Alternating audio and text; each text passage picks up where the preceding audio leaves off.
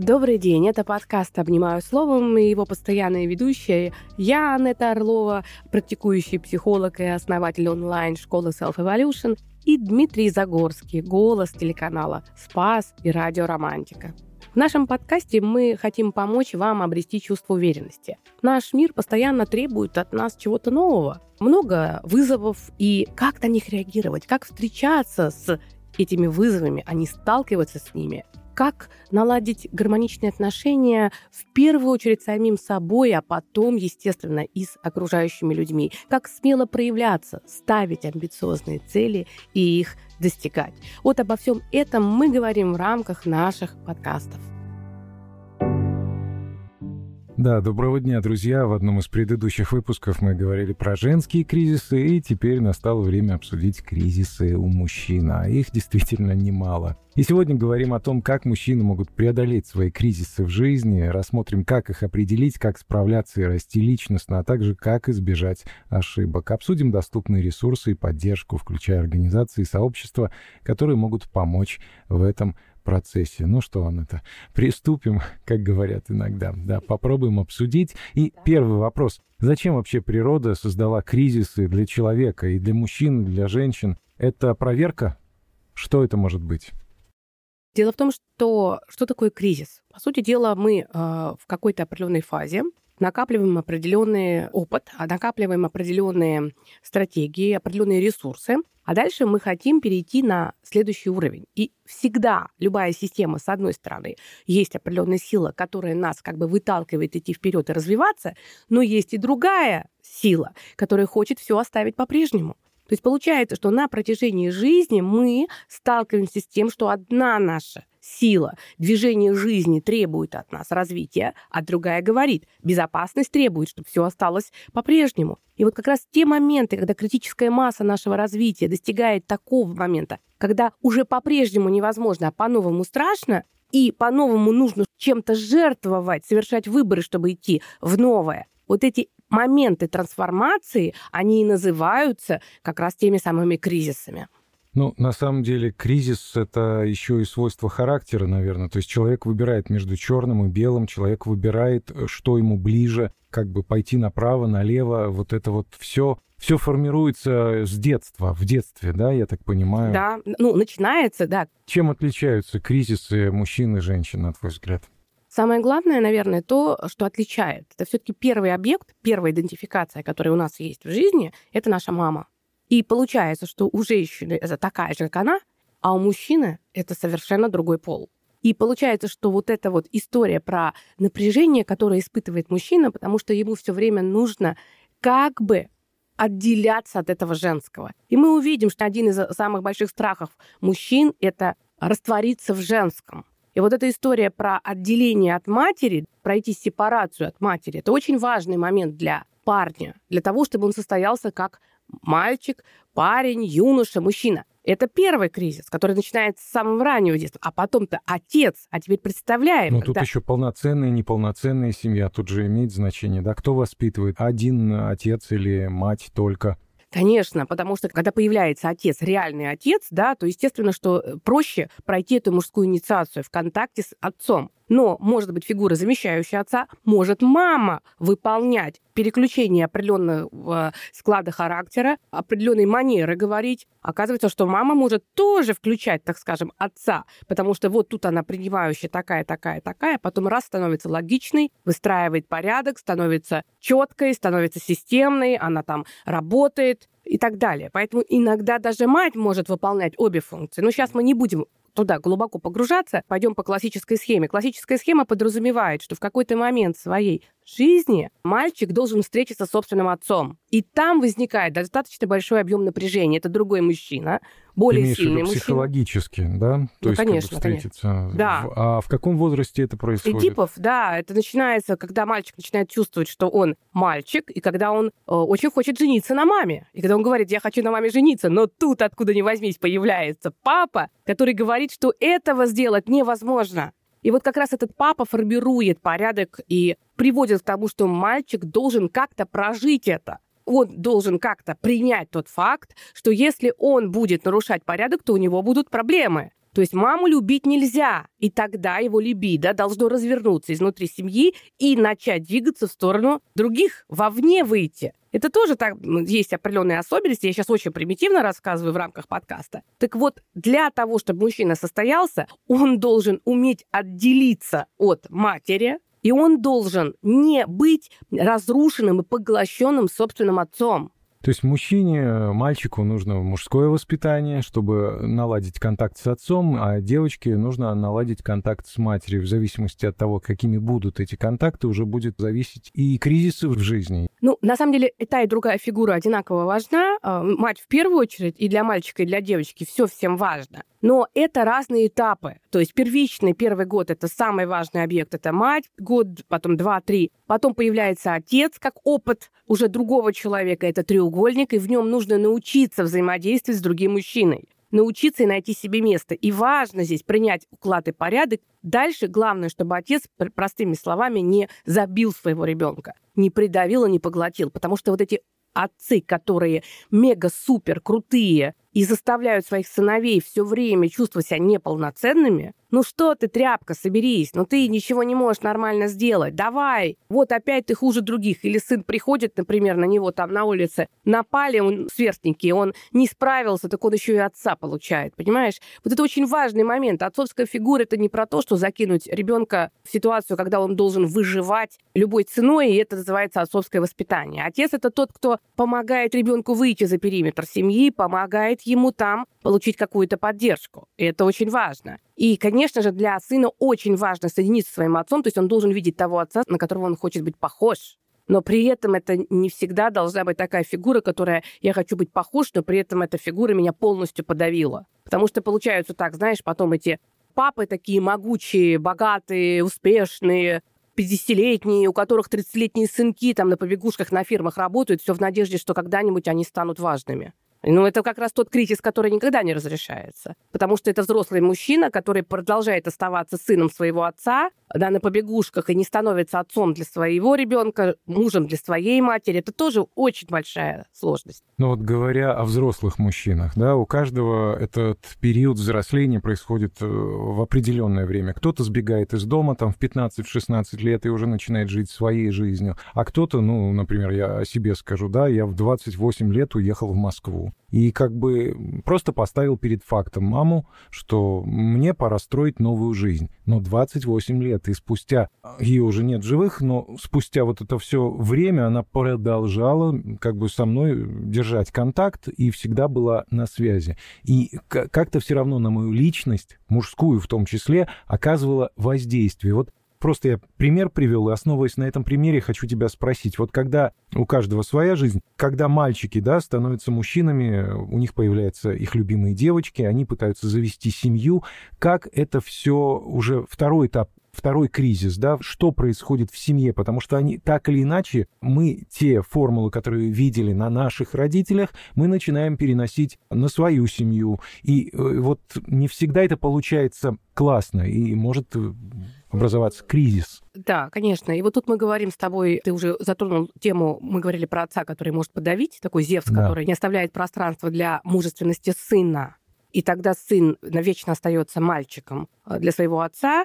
А есть история про то, когда э, сын остается с матерью, и таких историй больше когда сын остается возлюбленным сыном матери, особенно когда у нее нет, например, своего мужчины, и тогда сын становится проекцией всех ее смыслов. И тогда мы говорим, что отделиться от такой матери это очень сложно. Почему? Потому что она же прекрасная, добрая, замечательная. И очень трудно от нее отделиться, и она любит, она готова жертвовать. И все девушки его сына будут плохими. Ну, ну естественно. Все. Каждая девушка сына будет плохой какой-то, в первую очередь для своего сына, потому что вот этот сад, райский сад, который с матерью связан, она же ему все готовит, она ему стирает, она его всегда хвалит, она ему создает все пространство. И такая ловушка. Вот знаешь, у меня сейчас сын в подростковом возрасте, он встречается с девушкой, и девушка сложная, очень сложная. Но я как бы, он ссорится, мирится, и я не разу не сказала ему с ней разойдись, хотя прям печаль там. Почему я это не говорю? Потому что я понимаю, понимаю, что вот его мужская психика сейчас формируется, и я не хочу, чтобы я как мать, которая, безусловно, очень любит своего ребенка, определенная тревожность, то я как мать его поглотила, вот так, как тот самый отец, и сказала, это плохая, это плохая. Я как бы подстраховываю, да, мне страшно, мне тревожно. Он приходит там что-то мне поделится, но я не задаю вопросов, потому что вторгающиеся матери, которые начинают спрашивать, а как у тебя, как у тебя там, а как у тебя то, и вроде бы так ласково, ласково, они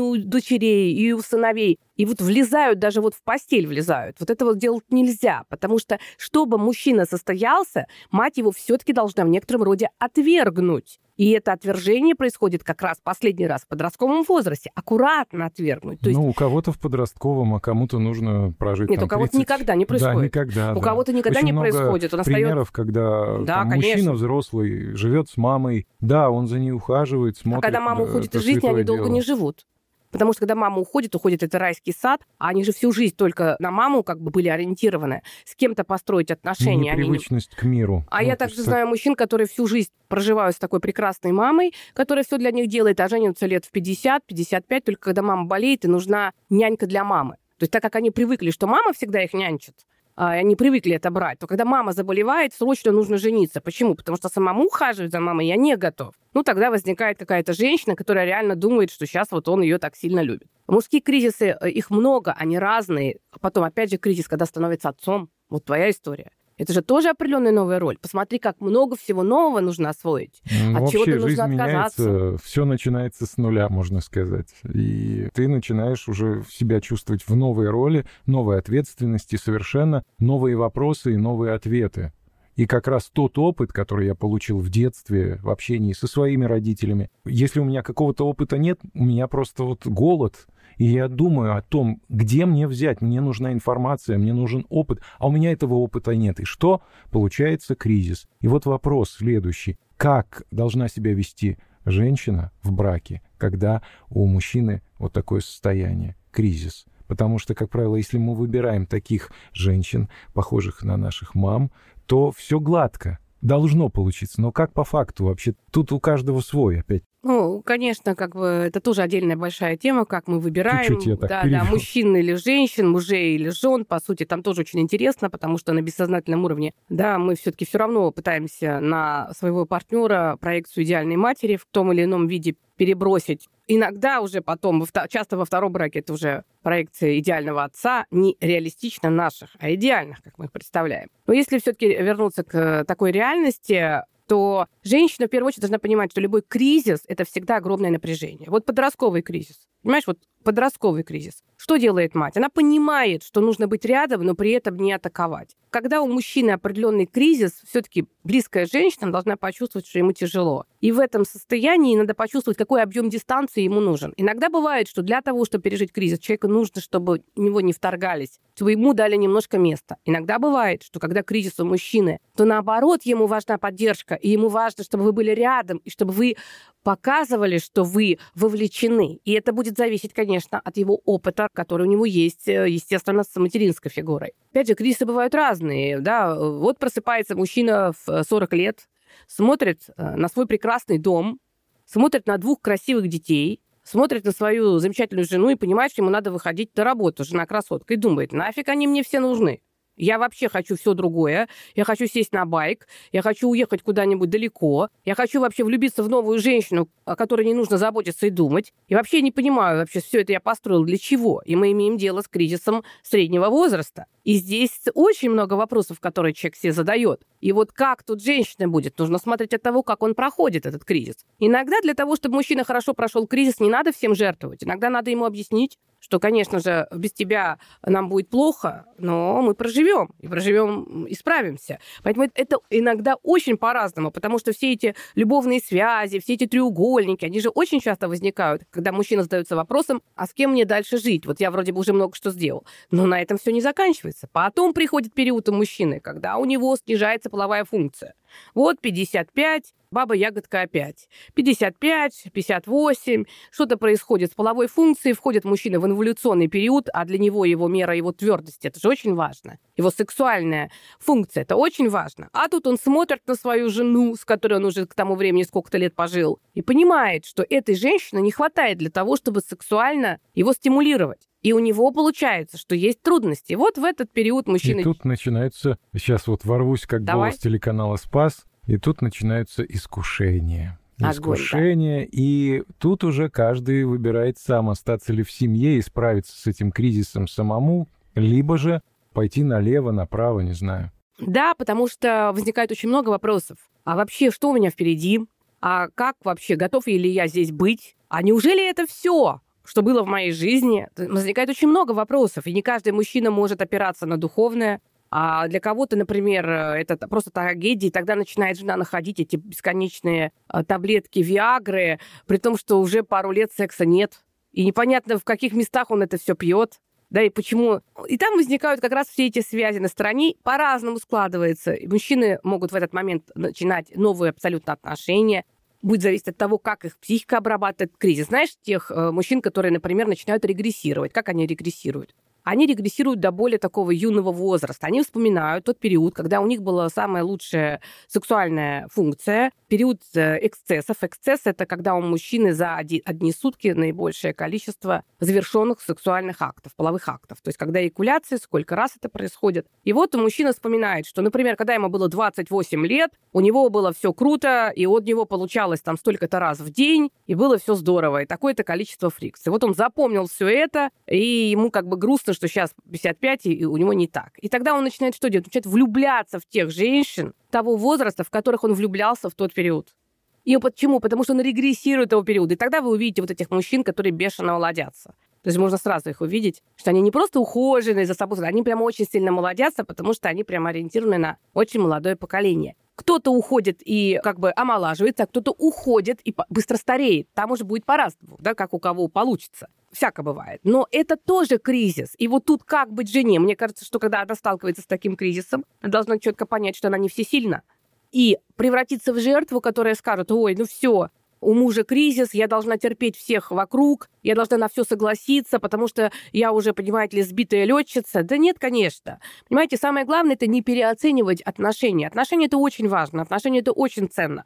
Но если какой-то человек в нашей жизни вдруг понимает, что где-то ему хорошо, мы, конечно, прилагаем усилия для того, чтобы ему понять, что нет, мы ценны, но мы не всегда можем за это взять ответственность, и тогда нужно где-то уметь переключиться, отпустить и не разрушиться. Чаще всего в таких ситуациях мужчины вдруг понимают, что нет, это, конечно, здорово, но это совершенно ненадежно то, что там, и разворачиваются опять в сторону семьи. Но Дело в том, что в жизни человека кризисы могут быть как этапами, которые заложены, а бывают кризисы, связанные с деньгами, с невозможностью выплатить ипотеку, с тем, что возникают форс-мажоры, возникают болезни. Каждый этот этап, он тоже может стать развернутым кризисом. Ну, на самом деле на каждом этапе много, опять-таки скажу слово от телеканала «Спас», искушений, но каждое это искушение лечится любовью. Когда я один раз спросил друга, о том, скажи мне, что такое счастье, он мне ответил, состариться вместе. И вот когда двое прошли через все это, и они заходят, вот он, э, директор магазина, он просто за ними наблюдал. За, зашла пара в магазин, им по 75 лет, он ей там стул помог присесть. То есть, и вот он просто за ними, э, за ними наблюдал, и это такое счастье, когда ты видишь пару, видишь, что они вместе не один десяток лет, и они также трепетно трогают друг друга, это, знаешь, вот я сейчас говорю аж до мурашек, да, трогают друг друга, что как будто им 20. Ну, ты что-то рассказал. И в глазах это вот но ну, ты... все равно все остается. Это любовь. Это я любовь. Обожаю тебя. Вот... Я как бы, как реалист, да, понимаю, что, наверное, наверное... И кризис лечится любовью, прости. Это, это правда, ну, стопроцентно ну, лечится любовью, но я думаю, что конечно, такие пары, которые столько лет прожили вместе, и при этом вот так вот трепетно относятся друг к другу, это очень важно, очень классно, это очень здорово, но не, это не так часто. Ну, любые... к этому надо стремиться. Конечно, нет? но любые отношения, они не идеальны. И мы совершенно не знаем, как в их жизни было. Знаешь, вот я могу тебе сказать про своих близких бабушку дедушку. Когда они в старости ходили вместе, это была просто идеальная пара. Значит, дедушка ну, потрясающе ухаживал. У меня красивый дед был. Ну, понимаешь, но я-то знаю, как было в молодости, когда ему было 50. Поэтому то, что вы видите в 75, когда он трепетно понимаешь, прикасается к ней. Ты же не знаешь, сколько у него инфарктов и какие лекарства она ему каждый день раскладывает в, ну, в эти уже, штучки. Понимаешь, уже, да, может быть, он должен очень ладить. камни. Да, подводные, потому что я помню, как их жизнь, это красивые люди, бабушку мою в свое время рисовал Глазунов, это оба красивых человека, и я помню динамику их отношений, в них было все по-разному. Поэтому когда-то трепетно, когда-то ругались, когда-то ссорились, когда-то чуть не развелись, потом опять все трепетно. И это было так интересно, когда он сидит 73 года и говорит, понимаешь, Рая, все-таки я всю жизнь любил только одну женщину тебя. Бабушка так хихикала. Она говорила, понимаешь, говорит, вот все понимаю. Но они реально с 14 лет были вместе. Но бабушка хихикала, я понимаю, о чем она хихикала, потому что я-то помню, как было все. Поэтому в жизни нет ничего идеального. Кризисы, они будут всегда. В кризисах заложено и развитие, потому что пара, которая проходит кризисный период и его преодолевает, выходит на новый уровень близости. Почему? Потому что с кем-то быть в идеальных отношениях вот влюбленные люди. Понятно, что они влюблены. Понятно, что у них все прекрасно. Они в симбиозе, они в слиянии, как младенцы. А потом у них возникают какие-то друг другу претензии. Все поговорки идут из народа. Вода, огонь и медные конечно, трубы. Пройти кон- вместе. Конечно. И эти медные трубы, и этот огонь, вода, это кто-то заболел, где-то нет работы, где-то переезд, где-то какие-то трудности со свекровью или с тещей когда люди преодолевают, ругаются, но все-таки остаются друг с другом и находят точки соприкосновения, вот такие отношения, они наполнены жизнью. А вот очень часто можно увидеть, что люди никогда не ссорятся. И все у них вроде бы визуально круто. И ты смотришь на них, и для неопытного человека это могут быть идеальными отношениями. А ты, как специалист, понимаешь, что они мертвые. В этих отношениях нет жизни, нет души. Это люди как функции друг с другом, потому что они так решили, что им удобно вместе. Поэтому иногда, когда люди ссорятся, это не про то, что плохо, это про то, что в отношениях много жизни.